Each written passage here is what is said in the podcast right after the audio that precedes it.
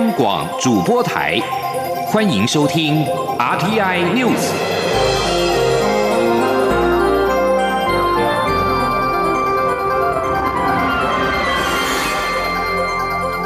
听众朋友您好，欢迎收听这节央广主播台提供给您的 RTN News，我是张顺祥。首先把新闻焦点关注到是，身为大选关键摇摆州之一，握有十六张选举人票的乔治亚州，因为民主党的总统候选人拜登跟现任总统川普的票数差太近，将手动启动重验所有的选票。乔治亚州的州务卿。拉芬斯伯格十一号表示，乔治亚州将重新计算十一月三号总统大选的所有选票。拉芬斯伯格预期验票程序会进行到十一月二十号，而美国总统川普十一号为了纪念退伍军人节，出现在阿灵顿国家公墓。这是川普选后首度正式的公开露面，但是他并没有公开的发言。川普至今仍然是拒绝承认输给民主党的总统候选人拜登。美国媒体四天前就预测拜登将入主白宫。此后，川普除了透过推特发文，以及释出一份纪念退伍军人节的声明，不曾对全国发表谈话。而拜登十一号出席位在宾州费城的韩战纪念广场活动，他也透过声明表示，人们亏欠军队。川普治军除了拒绝承认拜登的胜选，也拒绝配合新政府的交接作业。接着把新闻焦点回到台湾，为了加速国产 COVID-19 疫苗的临床试验。中央流行疫情指挥中心在十一号宣布，建制 COVID-19 疫苗临床试验意向登记平台。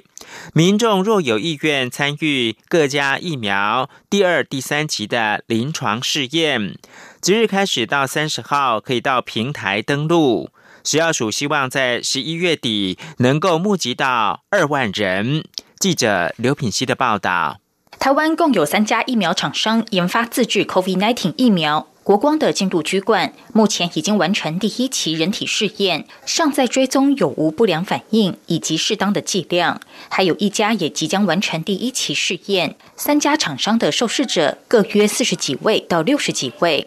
为了加速 COVID-19 疫苗研发，疫情指挥中心十一号宣布建立受试者登记平台。二十岁以上未受监护宣告或辅助宣告的成年人，以及十二岁以上未满二十岁但取得法定代理人同意的民众，如果有意愿参与第二三期人体试验。即日起到三十号，可到平台登录填写资料，但完成登记不等于就成为受试者。业者还会进一步评估，符合资格才能成为受试者。每一家厂商至少需要有三千五百名受试者，其中五百人为对照组。未来如果疫苗研发成功，这五百人如果有意愿，可以优先接种疫苗。指挥中心希望能够在十一月底前募集到两万人。指挥中心研发组副组长食药署长吴秀梅表示，国光最快可以在今年十二月底展开第二阶段人体试验。指挥中心专家咨询小组召集人张尚纯表示，除了车马费跟营养费，如果试验过程出现状况，也会无条件提供医疗照顾及保险理赔。他说。受试者，诶，他们呃会需要来来去去医院嘛，哈，所以都会有这样的所谓车马补助费，那也会有所谓需要被抽血嘛，哈，所以也可能会有一些营养费的补助等等的，哈。因为打疫苗而出现一些状况的话，试验机关哈，就是这些医院就会呃无条件的会帮他们做所有的医疗照护。那而且通常临床试验都会加以做保险哈，啊，万一有任何伤害的话，需要的时候也会有保险机构来负责这个保险的理赔的相关的事项。指挥中心指挥官陈时中强调，这次会有指挥中心建制平台，主要是因为能够缩短招募受试者的时间，减缓临床试验一二期间的空窗期。第二期原本就不需要这么多受试者，这次是结合二三期一起做，但也不会因为求快就忽略安全。目前各国也都采取这样的做法。他评估，大约在明年第二季末，国产疫苗就可以紧急授权使用，国人就可施打。但届时仍要综合考量临床报告跟国内疫情发展。央广记者刘聘熙在台北的采访报道。闪电台风为台湾带来的雨势不如预期，旱灾中央灾害应变中心十一号举行了第二次工作汇报。经济部次长曾文生在会后记者会上表示，由于中央气象局预测西半部水库集水区近期要有较大降雨的几率比较低。因此，包括了嘉义跟台南二线市，十八号开始夜间减压供水。另外，嘉南明年第一期的稻作是否停灌，十一月底前决定。请听记者陈林信宏报道。水情吃紧，截至十一号下午一点，供应嘉义、台南地区用水的增文水库蓄水率只有百分之二十三点四。由于雨就是不下，旱灾中央灾害应变中心也决议，嘉义、台南两地区从十八号开始调整水情灯号为黄灯，并进行夜间减压供水。经济部次长曾文生说：“那目前增文乌山头水库的蓄水量剩下三成，那我们延长决议决定。”嘉义跟台南地区从十一月十八号开始调整水情灯号为黄灯，进行减压供水。那于离峰、于离峰跟特定时段会降低自来水水管的管压，同时会停工行政机关跟国营事业非急需或非必要用水。实施夜间减压用水后，根据经济部预估，平均可以节省百分之三至百分之五用水。由于日前桃竹苗地区一万九千公顷农田实施停灌，适逢稻谷开花抽穗的时间，让农民心里很是不舍，引发争议。因此，这次是否江南地区农业也会停灌？旱灾中央灾害应变中心不敢大意，邀请农委会提出看法。由于育苗在十二月初，因此明年一起到做江南地区是否停灌？曾文生也强调，二十五号会再次召开水情会议，在广听意见，并在十一月底前做出明确的决策。农委会副主委陈俊记则说明，嘉南明年一起到做需水二点二亿吨，也期盼接下来有雨水进账，减缓用水压力。中央广播电台记者陈林信宏报道。中央气象局表示，今天十二号受到东北季风影响，白天降雨是以桃园以北跟宜兰为主，而深夜之后雨区会转回宜花东等地。预估今天深夜受到中度台风范高影响，水汽渐增，十三号影响最大，中南部山区有雨，可以稍微的解决水情。此外，同样是中央气象局的最新资讯，今天十二号清晨的五点三十五分，大概就是一个小时之前发生瑞士规模五点零地震，地震深度是四十五点四公里，震央位在台东县政府南偏东方一百五十四点五公里，是位在台湾的东南部海域，最大震度是台东县三级，是属于小区域的有感地震。促进转型正义委员会启动第六波档案征集，总共清查出超过十三万份的档案，其中警政署的档案占了一半。促转会举办成果发表会，介绍警政署档案的特性，并且揭露当年清谷专案当中情治单位如何监视现任监察院长陈菊的情况。请听记者王维婷报道。促进转型正义委员会十一号举办政治档案征集成果与研究初探发表会，呈现第六波档案征集的成果。促转会推动第六波档案征集，从三十三个政府机关清查出十三万七千份档案，其中由警政署主管的前台湾省警务处档案就有七万七千份，占了半数。促转会今天也介绍警政署档案的特性，并邀请被监控的政治案件当事人家属出席发表会，包括汤守仁的长子汤敬贤、黄温公的女儿黄玲兰和黄春兰、郭廷亮的长子郭家瑜和长女郭志强等，都分享常年被监视的心路历程。促转会主委杨翠表示，第六波档案征集收集到的档案数量非常庞大，从档案中可以发现，情治单位不止监控当事人，更是监控整个家族，甚至跨世代监控。杨翠表示，希望透过公布政治档案，促进转型正义工作。杨翠说。大家都知道，政治档案的呃，这个政治档案呢的征集跟呃开放应用是呃还原历史真相，还有转型正义非常重要的基础。那当然也是呃促转会过去两年多来的，是我们的法定任务，也是我们非常重要的一个工作的项目。促转会研究员陈玉琪表示，保防类档案分为新生分子、自首分子、付匪登记分子和特殊家属，其中特殊家属类占了百分之六十三。相关档案皆由警务处考管。陈玉琪表示，清查出的档案显示，监控直到两千年政党轮替前，令人醒思解严和废除刑法一百条的效益何在。成果发表会也揭露警务处清股专案中对于监察院长全职监控的情况。一九七八年，当时二十九岁的陈菊，因为担任郭雨欣的秘书，成为情治单位监控对象。因为怀疑陈菊家中有雷震的手稿，警方于六月十六号搜索陈菊住宅。陈菊在搜索结束后，六月十七号清晨离家不知去向。情治机关向当时的总统蒋经国、国民党秘书长张宝树等人汇报，成立千古专案追查陈菊，直到六月二十三号下午才约谈陈菊到案。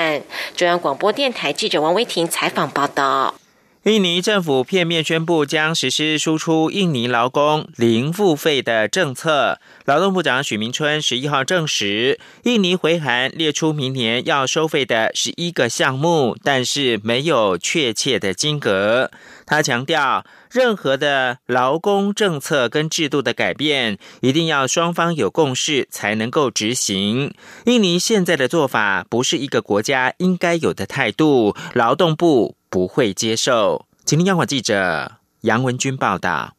劳动部劳动力发展署十一号证实，印尼回函要求我国雇主明年雇佣印尼劳工时，将负担十一项费用，包括往返机票、工作签证、劳动契约验证、公司服务费、护照更换、良民证、印尼海外劳工社会保险、印尼国内健康检查、输入国特殊指定健检项目费用。印尼国内出发地点的当地交通运输费用，还有当地的住宿费。劳动部长许明春十一号出席国家职业安全卫生奖前受访表示，印尼回函列出了十一项要收的项目及哪些行业适用，但没有确切的金额，所以劳动部也发函要求列出相关的金额。不过，许明春强调，根据台印会议协商的结论，任何劳工政策跟制度的改变，一定要透过沟通协调。双方有共识才能执行。印尼现在的做法不是一个国家应有的态度，有违外交诚信原则，劳动部不能接受。他说：“我想这十一项，他有细项来让我们了解到底是哪些费用，那合不合理？大家讨论嘛，不是不能谈，但是你不能说哦，片面的宣布说哦，我就是这十一项，啊，也没告诉你细项费用都没有，你就说我一月这明年一月就要执行。我想这样不是一个呃国家应有的哈，对他国应有的态度了哈，这也不符合外交的一个哈。”大家的交往的一个原则。至于后续是否会有强硬的应应对策，许明春说：“当然有应应对策，但这牵涉两国谈判，目前不宜对外说明，希望朝友善的立场来讨论。”许明春也说：“目前也有请外交部帮忙评估适当的劳工来源国，由于牵涉国安、外交，一切都还在评估当中。”中央广播电台记者杨文君台北采访报道。二零二零天猫双十一全球狂欢季的数据公布了，从十一月一号零点到十一号晚间的十二点，总成交金额突破了人民币四千九百八十二亿元，大概折合新台币是二兆一千四百二十三亿元。去年十一月十一号单一天的成交额是二千六百八十四亿元。以上的数据是由天猫双十一媒体中心提供，还不包括后续可能的退货金额。二零二零天猫双十一的全球狂欢季，今年突破过去十一届的做法，将十一月十一号的单一天的狂欢节改为二波，一共是四天的狂欢季。从十一月一号到三号是第一波，十一号是第二波。根据天猫方面公布的数据，今年天猫双十一的订单创建交易峰值是每秒五十八点三万笔的订单，这个数字是两千零九年首届双十一的一千四百五十七倍，也比二零一九年的每秒五十四点四万笔多。而在物流方面，十一月一号到十一月十一号的晚间十一点，天猫双十一物流订单量突破二十二点五亿单，约等于二零一零年全年中国快递量的总和。中央广播电台。亲爱的海外华文媒体朋友们，我是中华民国侨委员会委员长童振源。侨委会为鼓励海外华文媒体撰写有关台湾人在世界各地的努力与贡献，特别创设海外华文媒体报道大奖，规划平面、网络报道类、广播类两类各三个奖项。整件作品只要能展现海外华文报道的专业及深度，就有机会获得美金两千五百元的奖金。报名自即日起至十一月三十日止。相关资讯，请上侨委会官网或脸书专业查询。让我们一起汇聚全球侨胞能量，让世界看见台湾。是阳光，翅膀打开了世界之窗；是阳光，翅膀环绕着地球飞翔。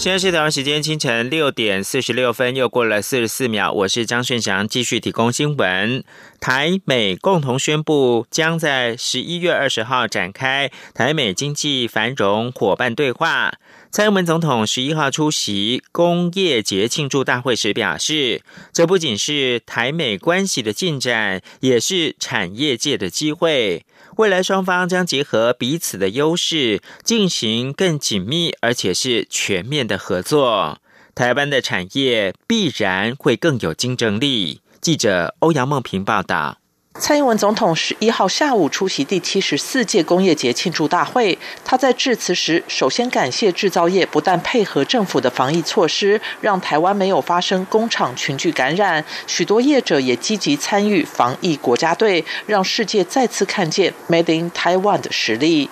总统指出，在全球经济普遍衰退下，台湾维持住经济的正成长，经济成长率居亚洲四小龙之冠。但面对持续的疫情及全球供应链加速重组的现况，仍要积极部署、加速转型，才能维持现在的好表现。政府将加强落实受疫情影响较多的产业纾困措施，加速推动重大投资和基础建设计划，强化经济应变能力。六大核心战略产业计划也聚焦在疫情后台湾制造业的优势所在，全力全方位投入供应链重整，以此加速国内产业的升级转型。另一方面，总统表示，台湾也会深化和主要贸易伙伴的双边及多边合作，以此巩固在全球供应链的关键地位。而台美共同举办经济繁荣伙伴对话，将使台湾的产业更具竞争力。他说：“今天早上，我们和美方也共同宣布，台美经济繁荣伙伴对话将在十一月二十号展开。”这不仅是台美关系的进展，也是产业界朋友的机会。未来在全球经济战略伙伴的关系中，结合彼此的优势，进行更紧密、更全面的合作，台湾的产业必然会更有竞争力。总统并指出，除了美国之外，在亚洲市场的部分，他也要谢谢龚总和经济部共组亚太产业合作推动委员会，四年来和新南向六国合办产业链结高峰论坛，促成电子制造、智慧城市、纺织、绿色科技等多项产业合作。他有信心，新南向政策将会不断获得新的成果。中央广播电台记者欧阳梦平在台北采访报道。首届台美经济繁荣伙伴对话将于二十号在华府跟台北两地同时的举行。外交部表示，这次是对话是台美经济关系的重大里程碑，彰显台美在全球经济战略伙伴关系之下，将展开更紧密、更广泛的合作。外交部期待跟相关的部会协同合作，持续深化台美伙伴关系。而美国在台协会 AIT 表示，这次对话将讨论美台强健经济关系中重要的议题，包括了巩固供应链、干净网络以及五 G 的安全、半导体基础建设开发、投资审查、妇女经济赋权、卫生安全以及科学科技的合作。尽管这次对话是由国务院主导，不是美国贸易代表署，但外界仍关注届时对话是否会触及到美国贸易代表署所负责的双边贸易协定 （BTA） 洽签的议题。对此，国发会的主委龚明鑫十一号表示。目前议程没有设定谈 BTA 的相关议题，但是在对话过程当中是否会讨论到，届时才会知道。而这样的说法也让外界充满了想象。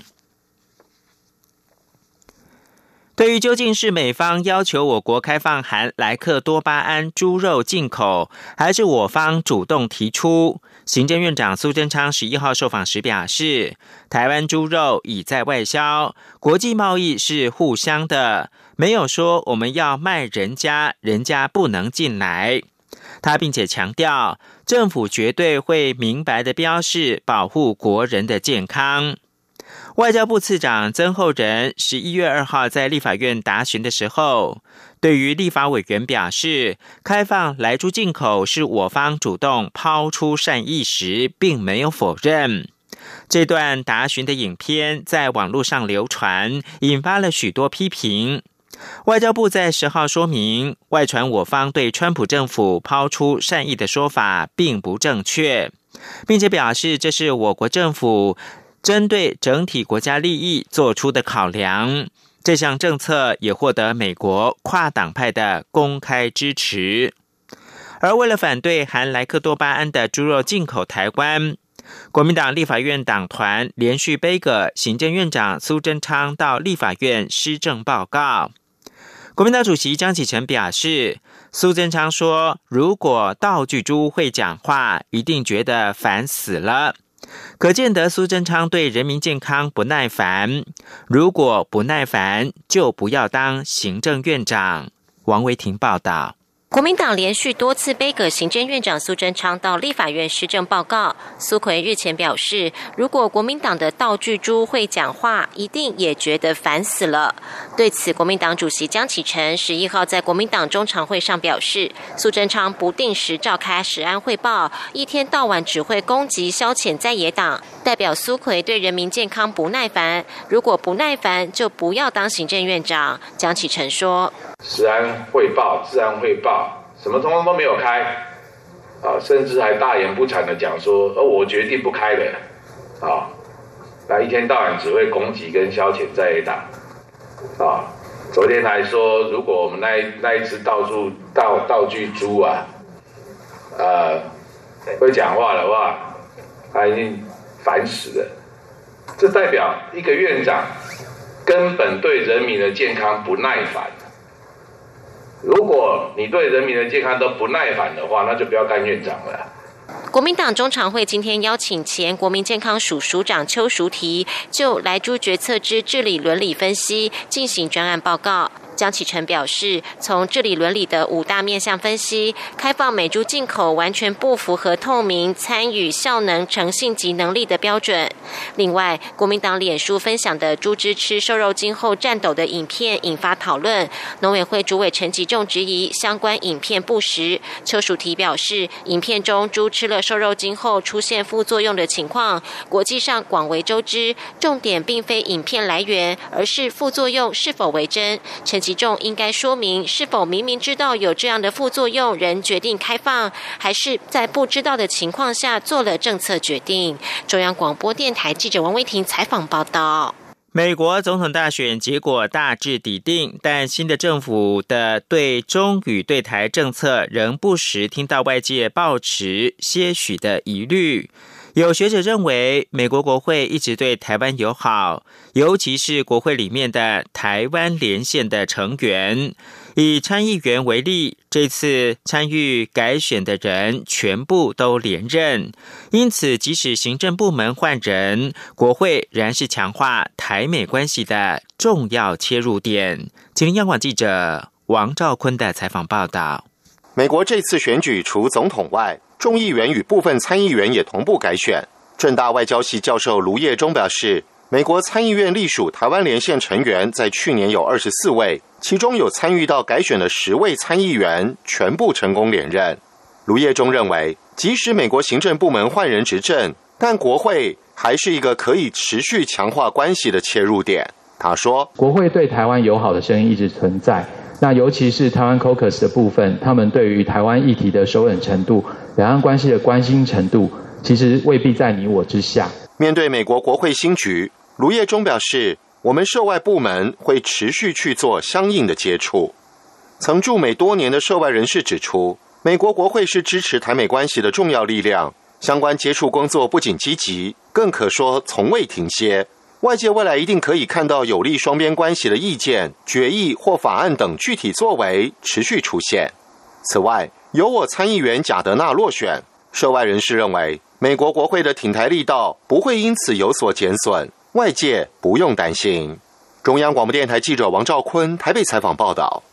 世界卫生大会 （WHA） 十一号进入到第三天的视讯会议，各国因为时区不同以及网络设备的落差。今年屡见没有办法连线，或者是声音中断干扰会议的进行。但是即使如此，累计已经有美日以及友邦一共是十三国强力为台湾发声。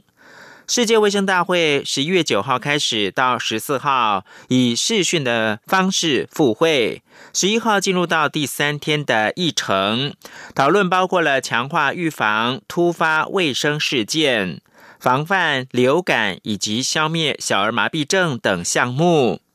从上午开始开会以来，各国踊跃的发言，直到傍晚，仍是有很多国家线上要求针对特定的项目发言，但主席最后才是明天继续讨论。世卫大会在客观因素不好的情况之下复会，但是三天的会议当中，包括了美国、日本。贝里斯、史瓦蒂尼、尼加拉瓜、圣克里斯多福及尼维斯、洪都拉斯、诺鲁、瓜地马拉、伯琉、马绍尔群岛、图瓦鲁以及海地，一共是十三个理念相近的国家以及友邦，以直接提到台湾的方式强力支持。驻马来西亚代表洪慧珠十一号跟马来亚大学签署台湾在大马的第一个台湾讲座计划合作备忘录，期盼透过人才的培育、经验交流以及资源共享的互利伙伴关系，与马来西亚有更紧密的连结。驻马来西亚台北经济文化办事处代表洪慧珠十一号跟马来亚大学文学暨社会科学院的院长黄子坚签署了这项合作备忘录。洪慧珠在马来亚大学致辞表示，台湾跟大马长期以来关系密切，尤其在教育领域方面，无论在各级的教育交流。或马华文化以及汉学研究合作都非常热络，而且成效良好。他期许台湾讲座计划在马来亚大学的支持之下，将达到丰硕的教学以及研究成果，落实新南向政策。以上新闻由张顺祥编辑播报。